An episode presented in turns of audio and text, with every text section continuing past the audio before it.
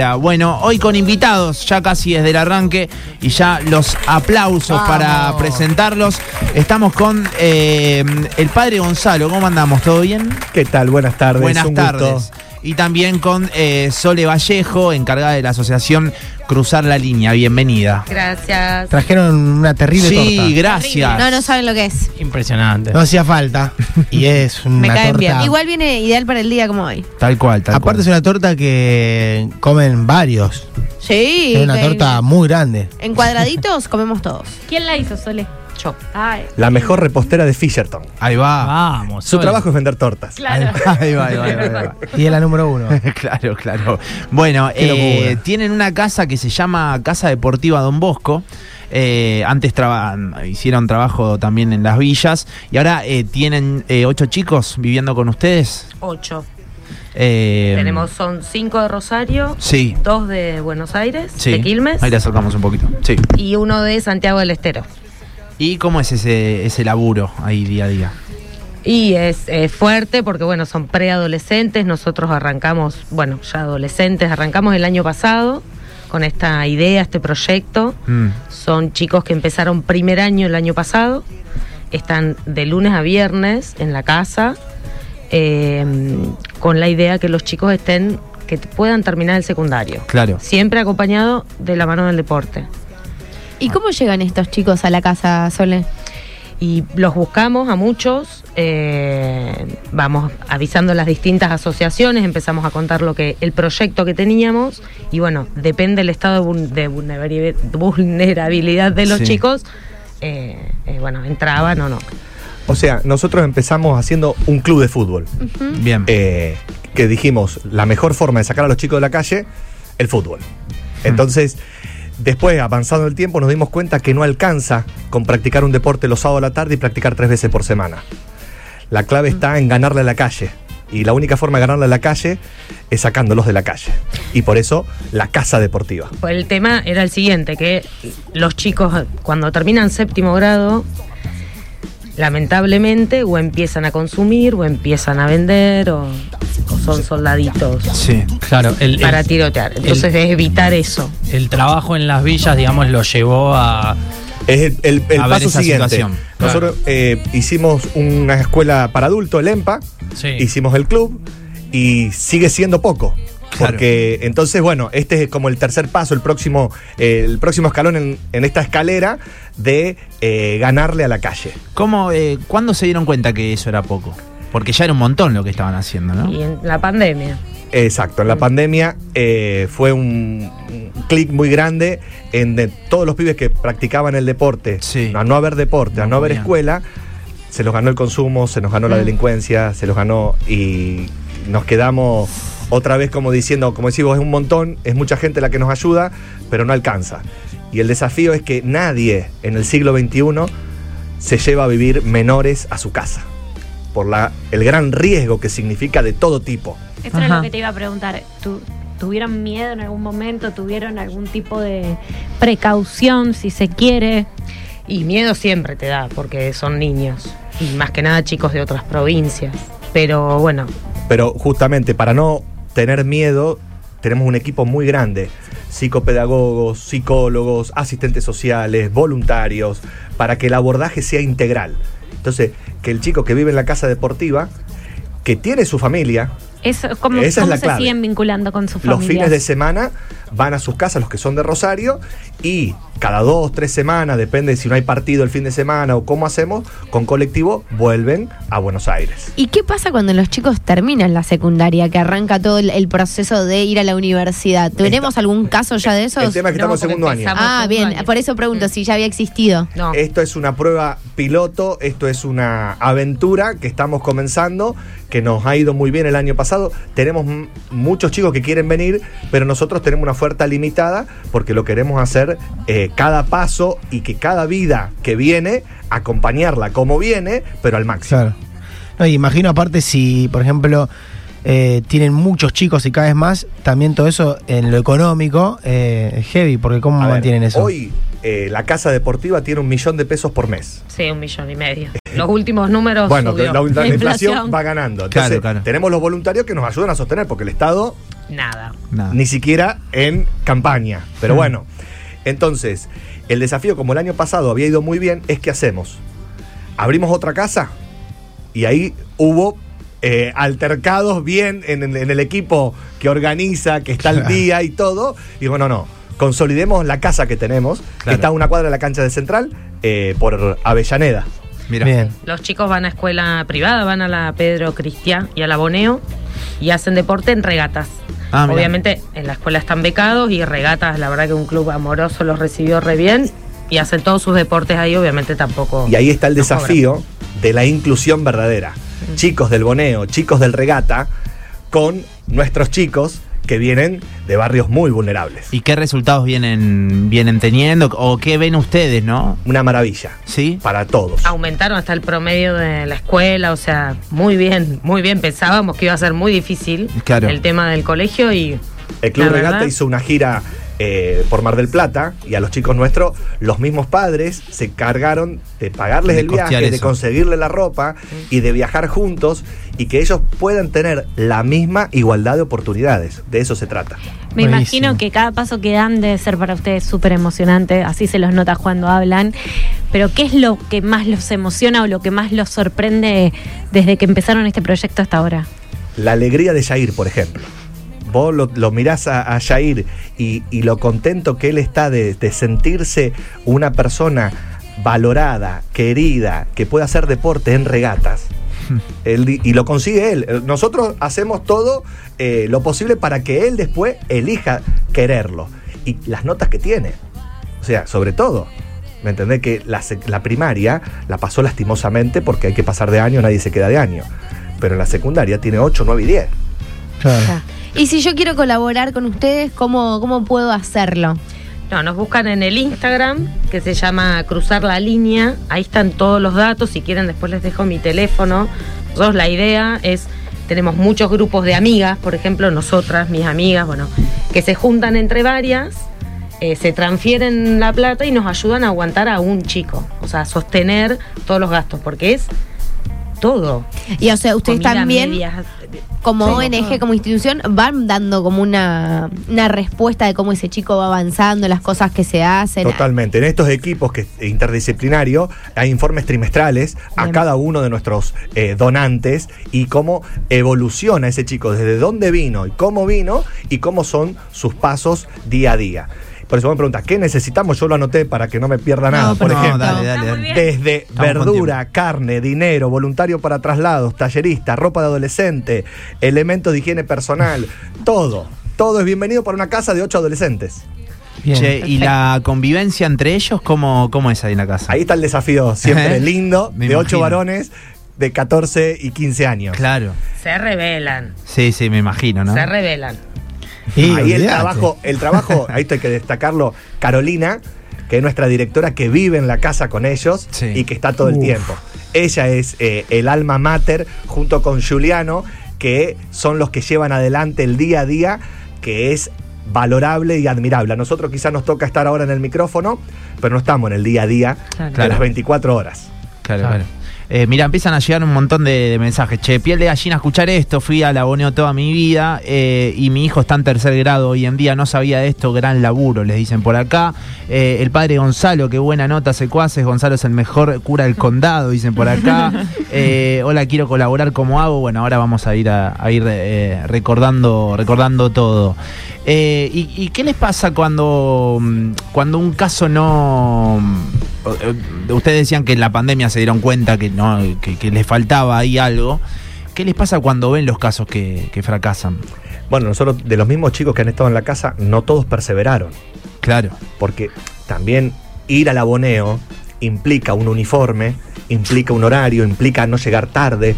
En las escuelas del barrio llegas tarde es buenísimo Ah, bueno, porque si por lo menos no vas. van.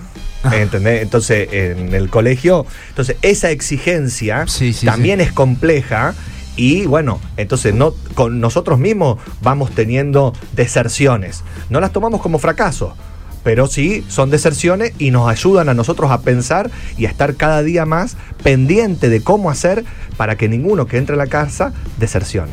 ¿Qué notan que es lo que más les cuesta por ahí a los, a los chicos? Y la rutina. La rutina porque no existe. En los barrios no existen los horarios, no existe. Por eso te digo, caen tres gotas y es como una cultura de que a la escuela no se va. Los Mira, hábitos. Hay cuestiones que nosotros lo aprendimos sin saber, que es, tu mamá te despierta, te prepara el café con leche y te va a la escuela. Claro. Eso nosotros no, lo- nunca lo pensamos. Pero lo tenemos Los chicos no lo, los chicos Sí, no lo tienen claro. ninguno. Entonces, eso, adquirirlo a los 13 años, bueno, lo- nuestra apuesta es mejor a los 13 que a los 21 que no va a conseguir nunca laburo. Claro. Claro. Sí, también nos pasó hasta parte cultural de, de unos chicos de Santiago del Estero que se secaban con su ropa después de bañarse. O sea, vos le dejabas la toalla y bueno, Sí. ¿por qué no? No, no, ¿para qué? Entonces con la misma ropa sucia, entonces explicarle que parece una pavada, Qué fuerte. pero es, es, es, es diario. Entonces explicarles que tenían que secar con la toalla. ¿Y cómo eso, eh, cómo influye en el vínculo con su familia?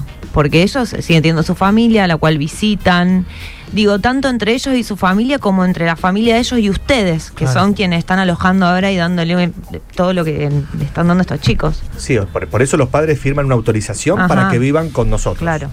Y siguen siendo los padres, nosotros somos tutores legales a los fines de que cuando viven en la casa y hacemos de papá, y por eso Carolina te va a las reuniones de padre, te va ¿Mejora el vínculo con los padres? Es que el problema es cuál es el vínculo que tiene anterior. Claro. Claro. Sí. Entonces, muy complejo y por eso uno no, no quiere entrar en los detalles porque son los privados y de la intimidad de cada uno de los chicos. Sí, pero imagino Pero, que quizás eh, en no un- quieran volver el fin en de un semana a la horizonte casa. grande, pasa con uno puntual que no. Claro. No quiere porque volver. Si se quedan los de los santiagueños, ¿por qué yo me tengo que ir a mi casa? Ah. Claro, y ahí Porque tenés que ir a estar con tu... No. Nosotros potenciamos que estén, pero a veces no es conviene que estén en la casa. ¿Por qué? Porque en el barrio, la noche, que nosotros nos acostamos, eh, ver, Sí, sí, sí. eh, hay cuestiones rápidas que las tenemos. volver a que perder tienen la la tele, tienen la play, tienen todo, pero el, el barrio tiene la calle. Claro. Y contra la- nosotros, nuestra lucha es contra la calle. Claro. Y ellos muchas veces, como cualquier adolescente, ¿eh? todos nosotros quisimos la calle. Pero nuestra calle fue distinta a la calle de ahora. Eh, recién hablabas de, de las necesidades que tenían eh, y hablabas de- del desafío que era fortalecer esta casa. Pero si te imaginas el objetivo a largo plazo o el objetivo más grande, ¿cuál es? ¿Tener una casa más grande que aloje a más chicos?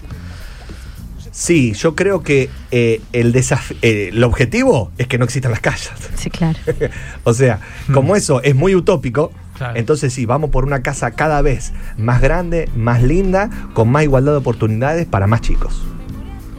¿Cómo fue? Yo pensaba en, en esos primeros momentos cuando ustedes deciden cambiar un poco el plano, eh, más allá de seguir trabajando en las villas, lo que sea, y organizarse para poner este tipo de casas. ¿Cómo fueron la, la llegada de los primeros chicos? ¿Ustedes con qué herramientas contaban? ¿Cómo se fueron eh, formando, me imagino, sobre, sobre la marcha, ¿no? También. Tal cual. Lo, lo bueno del trabajo previo en los barrios es que es todo, vamos para adelante. Sí, vamos para improvisar adelante. todo el tiempo, además, Y me evidentemente yo no te puedo dejar de decir que confiamos en la providencia. Confiamos Claro. en que Dios nos acompaña y confiamos en la cantidad de gente solidaria que tiene esta ciudad. Y en, ese, en esa espalda, vamos para adelante. Claro.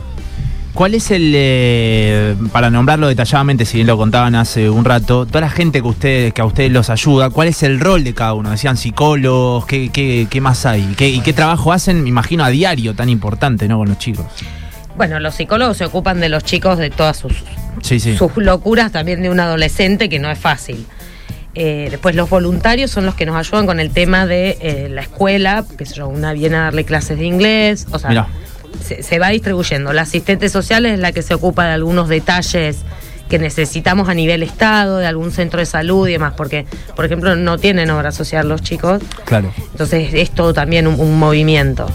Eh, contamos con un servicio de emergencia, pero nada Sí, más, sí, sí, digamos. sí. Entonces está todo bien distribuido. Tenemos dos chicos que son los hermanos mayores que le decimos nosotros, que son los que duermen con ellos a la noche. Bueno, Leti, que vive en la casa. Leti es como la mamá de todos, que es la que cocina y la vuelven loca. Leti tiene como 50, 60 años Sí. y vino a hacer el EMPA a la lata. Ah, mira. Entonces se graduó de grande y después de ahí la llevamos como cocinera y a madre, abuela de los chicos, la que los malcría. Qué Qué hermoso. Acá, acá mandan, soy, Sí. soy acompañante terapéutico, quiero colaborar, ¿cómo hago? Buscando en Instagram, cruzar la línea, escribir por mensaje privado, ahí está Carolina ya te va a responder al toque. Claro, y en cruzar la línea tienen un link ahí que veo que dice sumate como donante, bla, bla, está, está el link para ingresar y ya tenés todos los, los- los puentes para llegar, ¿no? Sí. Es eh, Sole Vallejo, eh, de Cruzar la línea. eh, Asociación Cruzar, eh, Cruzar la Línea, como dice Alejo. También está el padre Gonzalo acá con nosotros y hay algunos mensajes. eh, Muy bueno que le den el espacio a- al padre Gonza. Eh, hay muchas cosas en la iglesia que no, no se, no se dicen, no se saben. Son cosas que hacen mucha falta y que nadie lo hace. Y es un trabajo de hormiga y que lo hacen en silencio. Así que felicitaciones a esa gente, che. Ahí está, qué lindo mensaje. Porque nosotros en eso seguimos el Evangelio y Cristo nos dijo que tu mano derecha no sepa lo que hace la izquierda. Entonces por eso el trabajo es silencioso. A veces tenemos que venir a los medios y a las redes porque necesitamos que vengan más a conocer y a trabajar, que necesitamos más donantes, pero también a los donantes decirles lo que estamos haciendo. Claro. Claro. Porque también esa transparencia eh, no es publicitar lo que hacemos, miren, apláudanme, sino es la verificación que todos sí. necesitamos, porque a veces eh, es lindo saber dónde va el dinero o dónde fue mi suéter que regalé. Entonces también en ese sentido, por eso es un dilema. ¿Cuánto decimos, cuánto lo hacemos en silencio y cuándo tenemos que dar respuestas también? También nunca sabés quién se va a enterar de lo que estás haciendo y que te puede dar una mano, ¿no? Seguro. Sí, igual esto es golpear puerta a puerta. Me imagino. ¿no? Porque, como te dije, como no tenemos ayuda de nadie, es levantar el teléfono y llamar, mirá, yo tengo una casa deportiva con ocho chicos viviendo, ¿vos me podés ayudar? Es así, ¿eh? No, y a veces es, eh, por ejemplo, ¿cómo puedo ayudar? Bueno, yo los miércoles a la tarde sé manejar, tengo el auto y no tengo nada que hacer. Bueno, seguro podés pasar a buscar a los chicos, los llevar al club y volvés.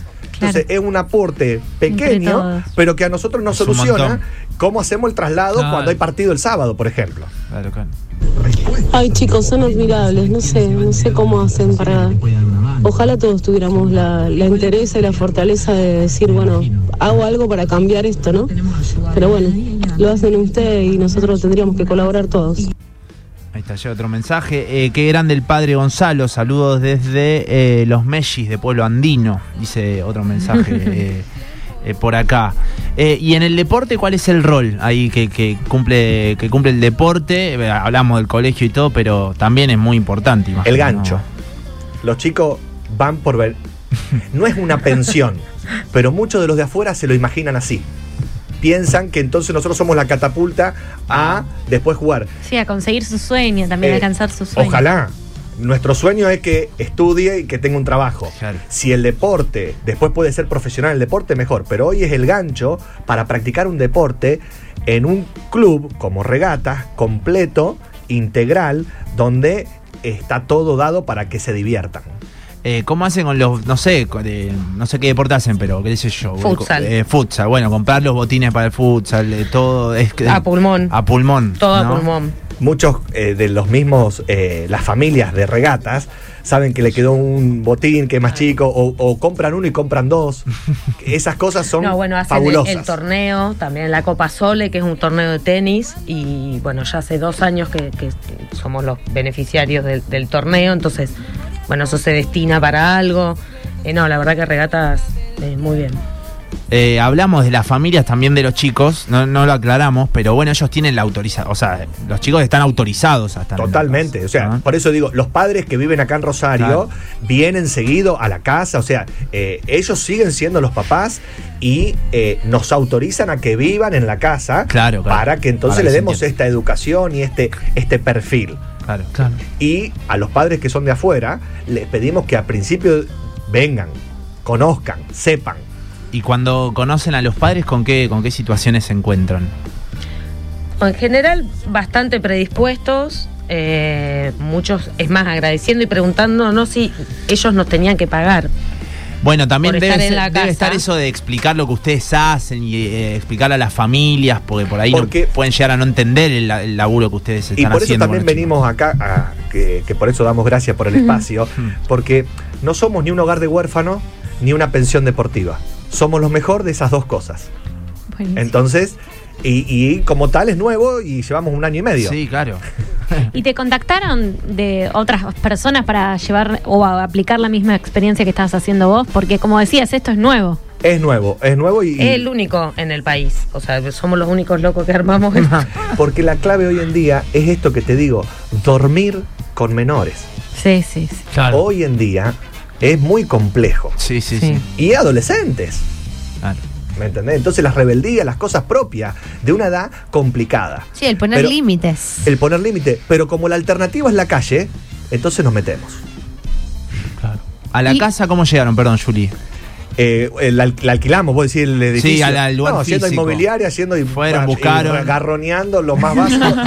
y esta Buscando casa, todas las mañanas mirando en las páginas a ver Claro. qué aparecía y, y yo creo que me la mandaron porque fue era la tercer casa, ya estábamos como desesperados, pues se nos venía marzo, empezaban los chicos, era y una ya ustedes mañana tenían a los chicos ya, de, digamos. preseleccionado. Ah, preseleccionado, hablado con el colegio, o sea, estaba todo encaminado, pero había conseguido Faltaba una casa, en. Funes, la última.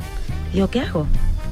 Y esta Y- casa están construyendo un edificio adelante. Mm, Entonces, bueno, por eso también es más barata. y Claro. tenemos los problemas cuando te construyen al lado. claro. Sí, sí, sí, los ruidos y eso. Pero bueno, y apareció, y apareció y llegó, pero también fue así, tipo milagrosa. ¿Y, y qué les pasa cuando la ven funcionando ahora?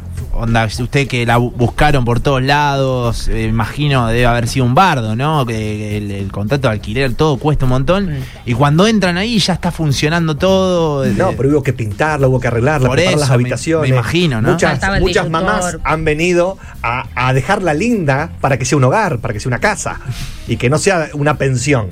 Todas las camitas iguales, con los acolchados iguales, yo Sí, sí, de sí. madre. Entonces dejando todo Claro. que sea una, una casa de una familia, pero bueno, con ocho. Claro, eso, el- disculpa, yo pensaba, eh, son como parte de su familia también, porque, digamos, sería hermoso en vez de que en lugar de ser ocho pudiesen ser 100. Ahora, igual en esta en esta dimensión de ocho personas son una familia eh, para ustedes, más allá de que lo que ustedes le otorgan a ellos, lo que ellos le dan a ustedes también. Es una familia. Porque imagino que debe ser mutuo, como la evolución de cariño, de, agradecimiento. Hermanos mayores y hermanos menores. Claro. Porque siguen teniendo su papá y su mamá. Claro. En esta familia somos todos hermanos. Sí, sí, hablo más allá de- del rol, eh, digo, del, del, del amor, del cariño, que uno más- incluso en las peleas, como te dicen, son ocho, se pelean. Pero yo tuve una hermana y también me peleé, me parece que es propio también de, Es bien del el- lazo, el- sí, sí, sí, tal cual. de convivir. Me quedé quizás dos preguntas más atrás, pero con algo que decía Gonzalo, el límite en la calle. ¿Cómo se hace para poner un límite cuando conviven ocho? Son distintos, diferentes, vienen de distintos lugares y con aprendizajes que imagino que no son para nada fáciles. Entonces, el límite, la autoridad, que muchas veces no la tuvieron y que por eso llegaron a situaciones extremas, ¿cómo se pone? Eh, Se pone heavy a veces. Porque justamente. Pero estamos contándote una parte color de rosa, pero sé que Sí, también sí, ustedes sí. tienen un Porque- trasfondo duro. eh, ante el más, la más mínima, eh, cuando hay un conflicto, el puñete es la primera solución. La el, trompada. el insulto. ¿Viste? Lo que uno Ah, mamó. por eso digo, Leti, lo que aguanta Leti, es divina. ¿Me entendés? Porque ella cocina y si se le sale más o más rico o más no rico, o que esto que el otro, o quieren ir a tomar la chocolatada y hoy tocaba esto, era mate cocido, y esas pequeñas Sí, cosas, es contener. es a veces al principio, unas puteadas. Me imagino. Claro. Por eso, eh, contemos la posta de todo. Sol estás emocionadísima. Eh, No, no, me- porque bueno, pasa, me pasa en mi casa también. Eh, sí, sí, es complicado. Complicado porque bueno, hay momentos que son críticos y no sabes hasta cómo pararlos porque no son tus hijos y no, viste, los ca- cada uno tiene su carácter, pero sí han volado cosas, han tocado algún otro vidrio. Eh, Eh, sí, sí. Entonces, como Son de- momentos. Hay momentos que hay mucha calma, hay momentos que, uff, entonces, como desafío, queremos que, si Dios quiere, este año dijimos, no, no, una sola casa y para adelante. Mm. Bueno, abrir la casa para las nenas. Claro. Ese sería eh, el, el próximo paso si es que nos da el cuero y no sabemos cuándo, nada. Sí, sí, Pero sí, estaría sí. bueno la alternativa. El o la misma O la misma casa mixta, ¿por qué no? O sea, hay muchos aspectos. No lo tenemos mixta hoy porque tenemos un solo baño. Entonces, bueno, Claro. también hay Claro. muchas. Dos baños. Eh, Bueno, pero eh, es más complejo pensar eh, los desafíos a Sí. futuros, pero hay muchas cosas para hacer.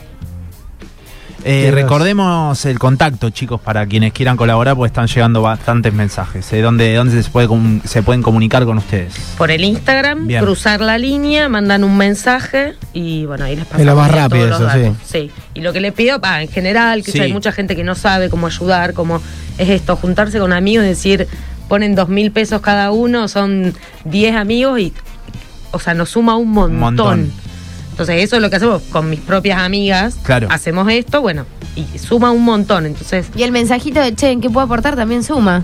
Porque Claro. cualquiera puede sumar desde cualquier lado. obvio, porque a veces es lo que decimos, los partidos no todos los sábados son en regatas. Y Ya te juegan en la otra punta de Rosario y, y sí es un tema. Y me parece que vale la pena remarcar, más allá de que de la voluntad, de la buena voluntad que tienen ustedes, del amor que le ponen, que también trabajan con eh, un equipo multidisciplinario, que eso es Un fundamental para Por estas eso, cuestiones, ¿no? Una psicopedagoga viene todas las tardes y un psicólogo tie- tiene con ello un acompañamiento personalizado. O sea, Sí. eh, hoy en día, por eso digo, eh, si no es interdisciplinario, no se No puede hacer. existe, claro. Por eso, Por el, eso amor, el amor no es suficiente, sino también. Claro. Que sea integral. Claro, Y bárbaro. Eso en el Instagram igual está todo detallado. Yo justo estaba mirando un poco y veía, por ejemplo, que había estado, eh, hicieron como si fuese un, un cursito de odontología, anda para el tema de la salud bucal, se acercó una odontóloga, entonces para que los pibes aprendan a lavarse bien los dientes y todo, o sea, desde lo más pequeño. Por eso, que a los 13 años vos tengas que explicar cómo lavar los dientes, cómo usar una toalla, cómo sentarse a comer con cuchillo y tenedor. Bueno, claro, los chicos te decían, no, en Sí, mi casa no tenemos cuchillo y tenedor para todos. Claro.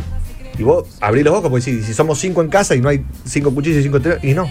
Entonces, no, tirar, abrir un paquete de galletitas y tirar al piso, o sea, no, no, no existe el tacho Sí, de lo que para nosotros es una obviedad, eh, hay siempre sorpresa. porque nosotros lo aprendimos a los dos, Sí, tres, sí. cuatro años. Ah, increíble. Chivo, lo viste que el de al lado lo hacía. Ellos tal vez no, nunca vieron que el de al lado lo haga. Che, estoy viendo acá, ¿llegaron a Messi? ¿Llegaron a dar con Messi? Sí, él, eso fue una gestión eh, que, que no se puede decir los intermediarios para justamente preservarlos. Claro. Pero sí, él, eh, un genio, nos hizo firmar la camiseta y grabar el video Sí. para certificar que la camiseta es de él. Porque hay camisetas de Messi firmadas por todo el mundo, Claro, pero pocos mejor- tienen la certificación. Claro, la firma el, la firma el doble, la firma. Claro, Eh, ¿viste? Entonces, y bueno, eso se va a subastar también ahí. En eso, Juliano, eh, él es nuestro director, nuestro fundador y el, Sí. que, el motor que consigue estas cosas y el que está siempre un paso adelante. Él, si fuera por ella, tendríamos 10 casas Claro. con 400 pibes. Nosotros lo tenemos que agarrar y decir, vamos de a poquito. Claro. Mira, acá está el, a ver el audio de Messi. el que decía. Eh, pará, escan en Instagram. A ver. Ahí está. Cualquier cosa en Instagram lo pueden ver, está Sí, ahí. sí, está ahí. Está publicado. En- Bueno, recién lo estábamos escuchando, pará, perdón. Eh, está ahí en, en el feed de, del Instagram, a ver. Mm. Bueno, el video no tiene sonido, me parece. Las cosas de acá. Eh, bueno, la, te- la Hermoso. tecnología falla en todos La lados. tecnología, ¿no? Parece mi iglesia esto, que no andan los audios. Sí, más o menos. Hermoso. Bueno, chicos, eh, repasemos por última vez dónde los pueden contactar entonces. Por el Instagram, Bien. cruzar la línea.